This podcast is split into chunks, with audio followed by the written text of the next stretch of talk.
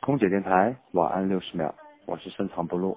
很多人认为节省能让他们的生活变得更保险，所以他们把现在的生活过得潦草而廉价。其实这是对生活的没有自信。我绝对不主张挥霍和浪费，但你要知道，健康的享受是人生的进步。当你为了将就而省略了生活中应有的享受时，你的生活就被打了九折。如果牺牲了自由和亲情，你的生活就被打了七折；如果你放弃了自己的意愿和爱情，那你的生活就被打了对折。再富足的生活也经不起这样的打折。其实何止是金钱呢？时间和精力也是一样的。